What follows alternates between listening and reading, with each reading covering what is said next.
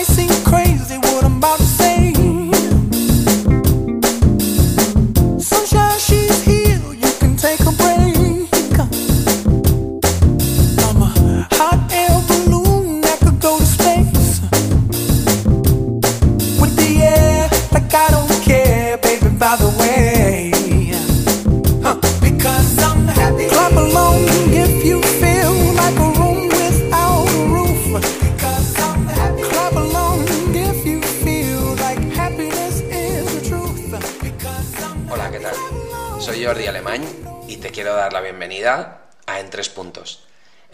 Es una plataforma que tiene como objetivo ayudar a la sociedad en su conjunto y a las personas a título individual a alcanzar metas y a superar problemas y adversidades.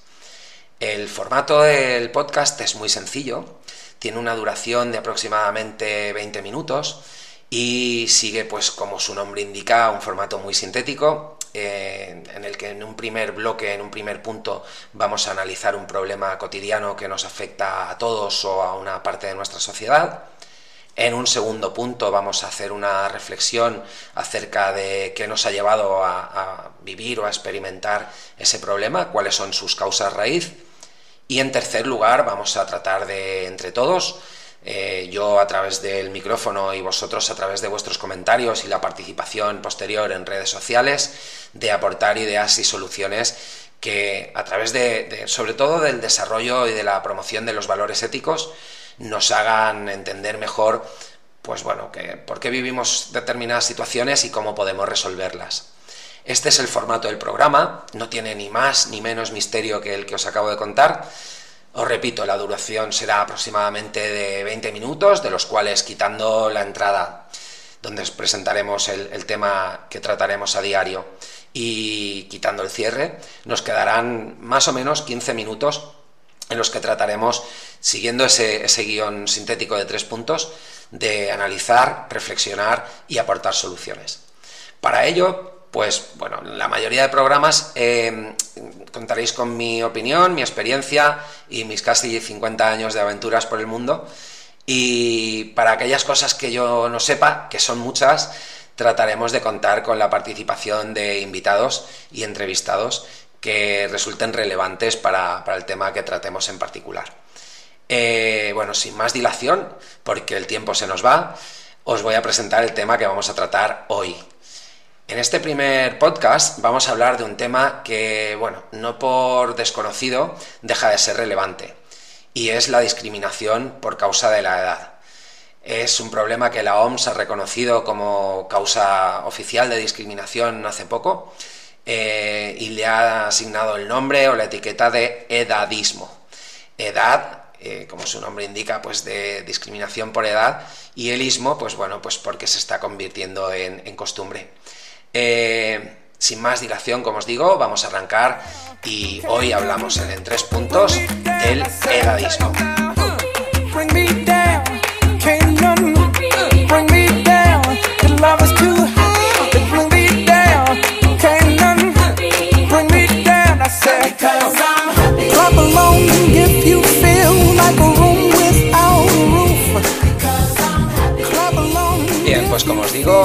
Este primer podcast vamos a tratar un tema que, eh, bueno, pues lo he elegido por tres razones. La primera es porque me afecta a mí en primera persona, porque tengo 49 años y, bueno, pues obviamente empatizo al 200% con las personas que sufren discriminación por edad. En segundo lugar, porque bueno, pues el número, eh, el problema cuando lo, trasladamos a cifras eh, no deja de sorprender. Sobre todo, eh, lo que no deja de sorprender es que no sea un problema de índole nacional que se esté trata, tratando en el Congreso de los Diputados de una forma pues mucho más activa. Os voy a dar dos cifras que me he permitido eh, pues bueno, la libertad de extraer de la página más 45 activos, que es una de las plataformas que bueno, más hace actualmente y, más tiempo lleva tratando de dar visibilidad y de subrayar la importancia del problema del edadismo en España. Eh, desde aquí les, quiero dar las gracias en primera persona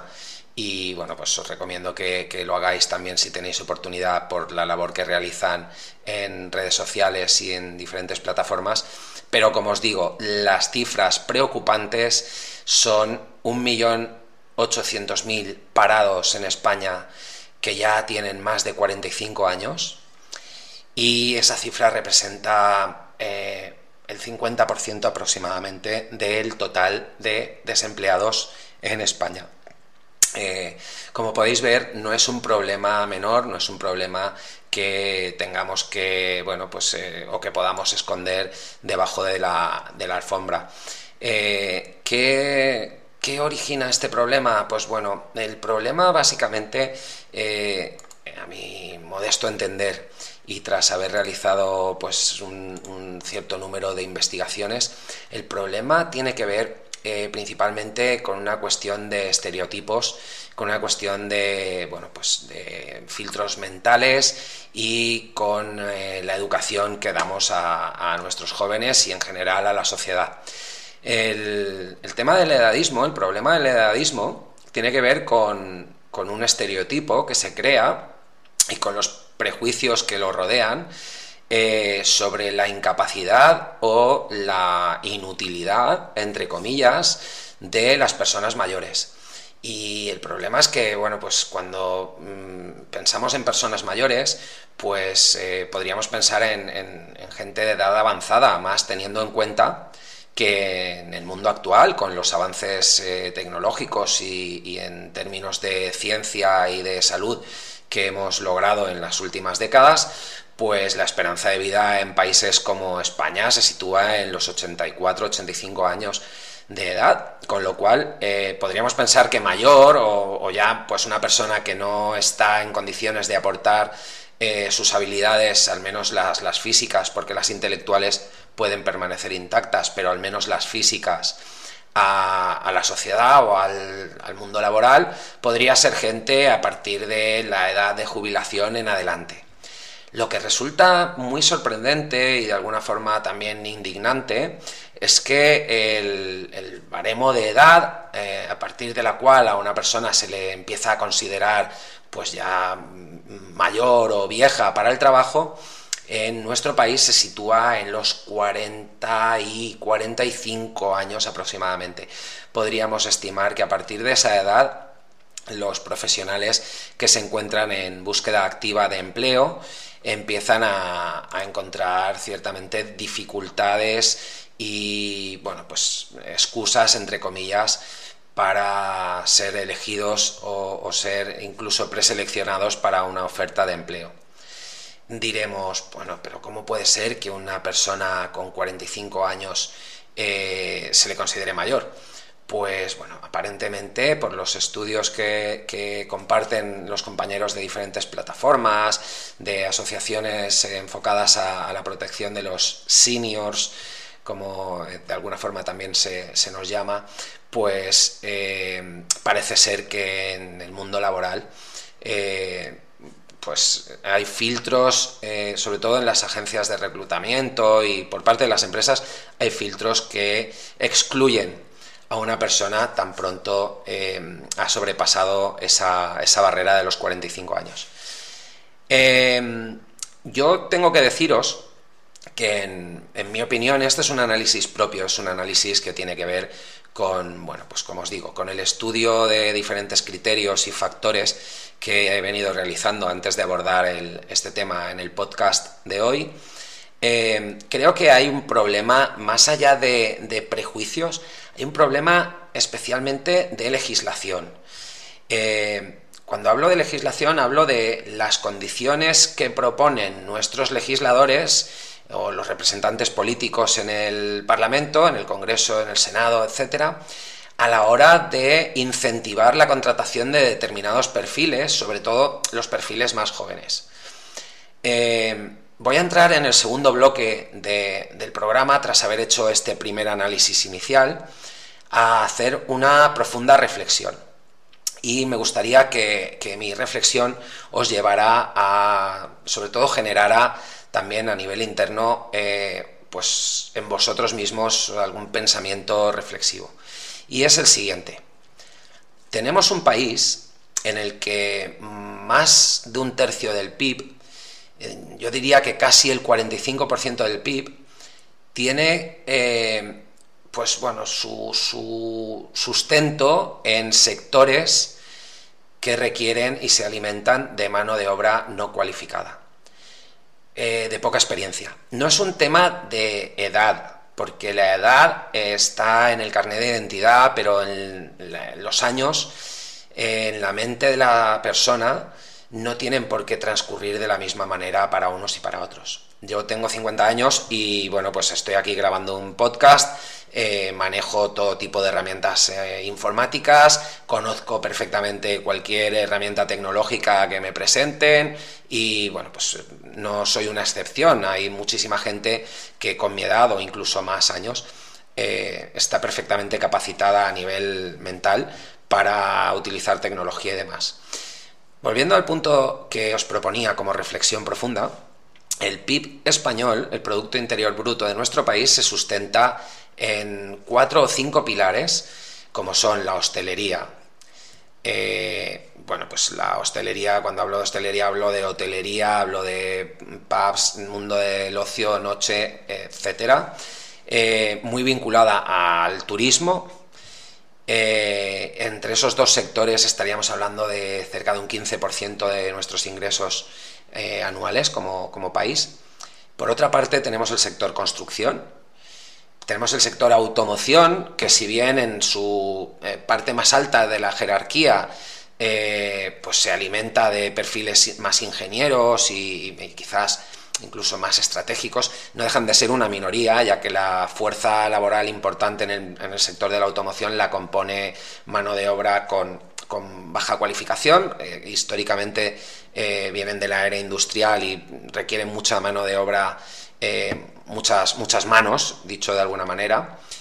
Y la automoción también pesa mucho dentro de nuestro Producto Interior Bruto.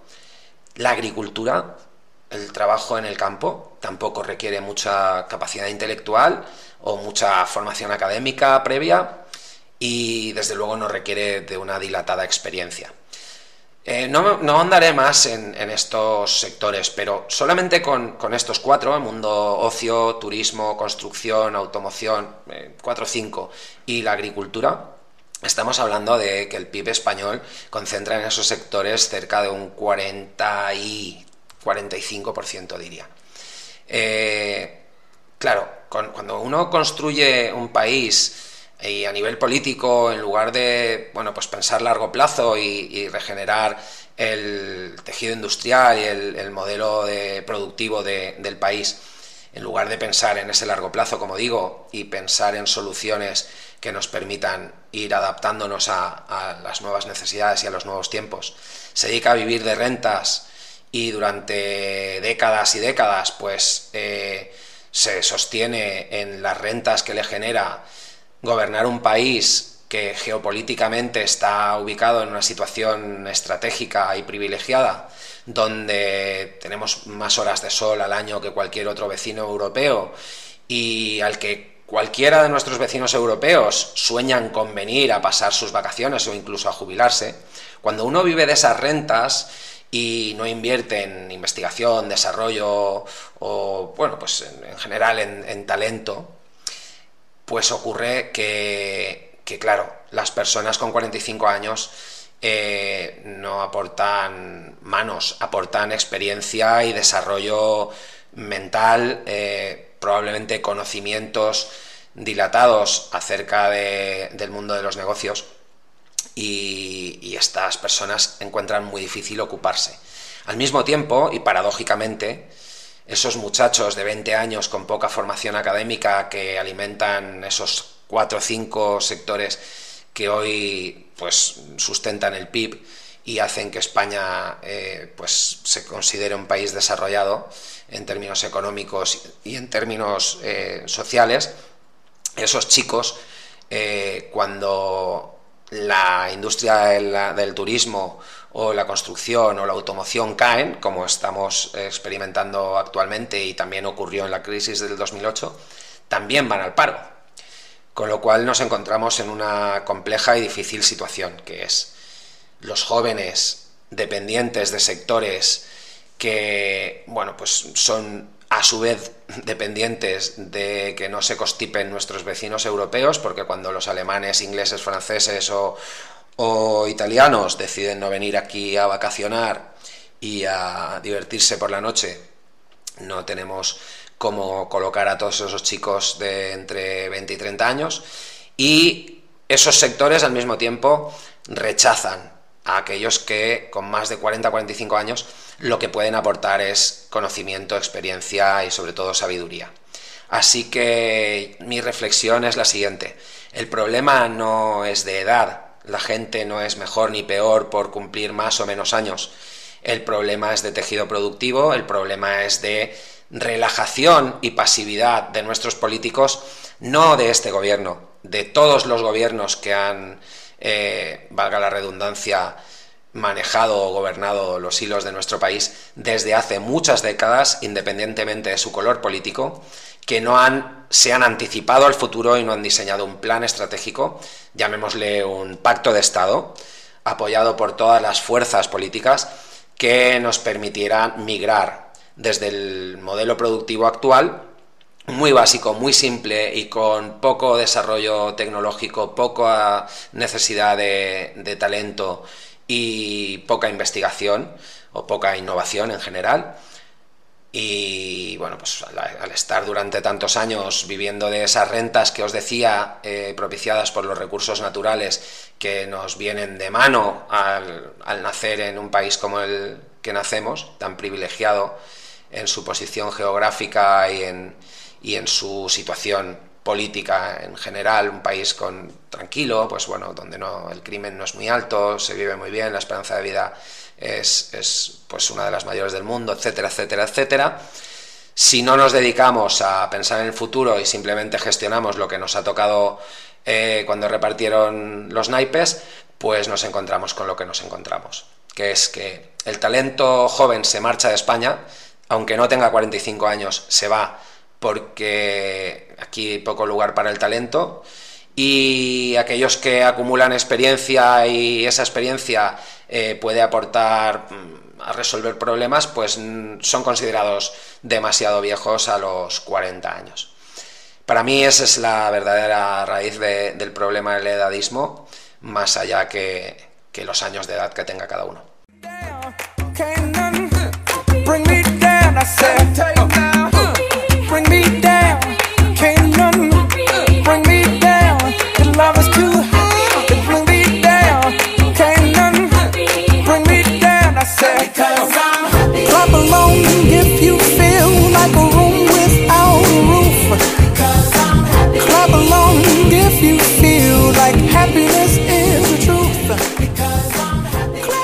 Este tercer bloque vamos a, hablar de las soluciones, las posibles soluciones. ¿Y qué posible solución tiene esto? Bueno, pues ahora mismo en el corto plazo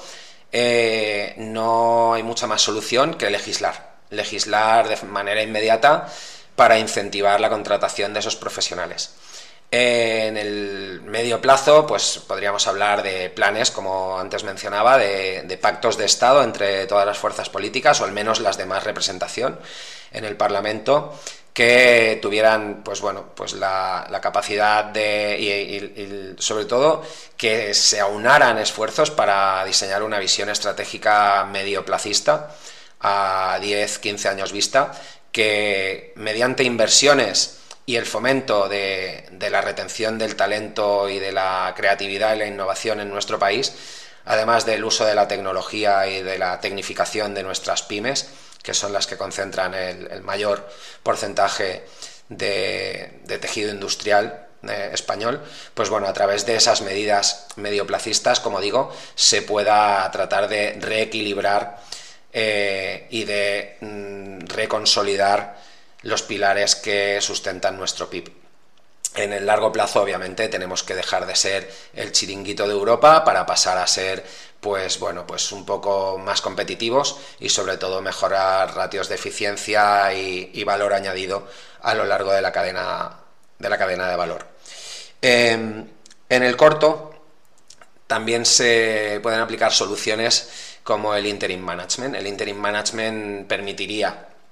aunar eh, talento joven emprendedor junto con experiencia de, los seniors, de aquellos seniors que bueno, pues cuentan con, con un recorrido profesional importante e interesante que bueno, pues cuando se produce esa simbiosis y fomentamos la simbiosis entre ambos entre ambas partes, vamos a, a, darnos cuenta de que la gente de 45 años y en adelante todavía tenemos mucha cuerda y podemos aportar mucho conocimiento a proyectos startup que fracasan cada año en más de un 80% de los casos por falta justamente de esa experiencia en, su equipo. Los chicos jóvenes tienen mucha ilusión, mucha creatividad, pero poca experiencia acerca de, bueno, pues de los negocios y, sobre todo de la gestión. Así que esa es la idea que dejo encima de la mesa, la simbiosis jóvenes emprendedores startups y eh, de más de 40-45 años con un perfil ejecutivo que puedan ayudarles. Ahí lo dejo.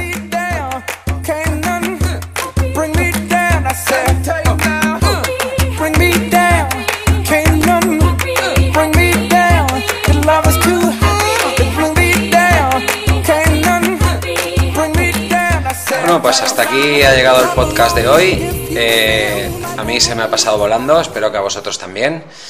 Eh, os había prometido que íbamos a seguir un patrón sencillo y que no íbamos a superar los 20 minutos. Se nos ha ido ahí un par de minutos, pero bueno, creo que ha merecido la pena. Y no me queda nada más que pediros que, en primer lugar, si os ha gustado el podcast, por favor, darle apoyo y difusión. Eh, lo podéis hacer a través de, de, esta plataforma, pero también lo podéis hacer a través de nuestra página web, que es www.entrespuntos.com, donde en el apartado blog encontraréis eh, disponible el podcast para descargar y además también encontraréis todos los enlaces a nuestras diferentes redes sociales. Estamos en Facebook, estamos en LinkedIn, estamos en Instagram y estamos en Twitter, aunque como somos muy jovencitos todavía y acabamos de empezar, eh, pues todavía contamos con muy poquitos seguidores. Así que cualquier apoyo que nos podáis dar es más que bienvenido.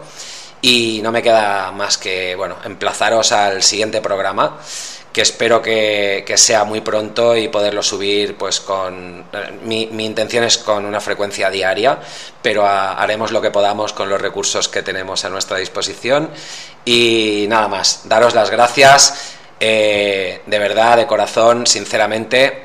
si podéis ayudar a alguien a que sea consciente del problema que representa el edadismo y queréis echar una mano a cualquiera de las plataformas que hemos mencionado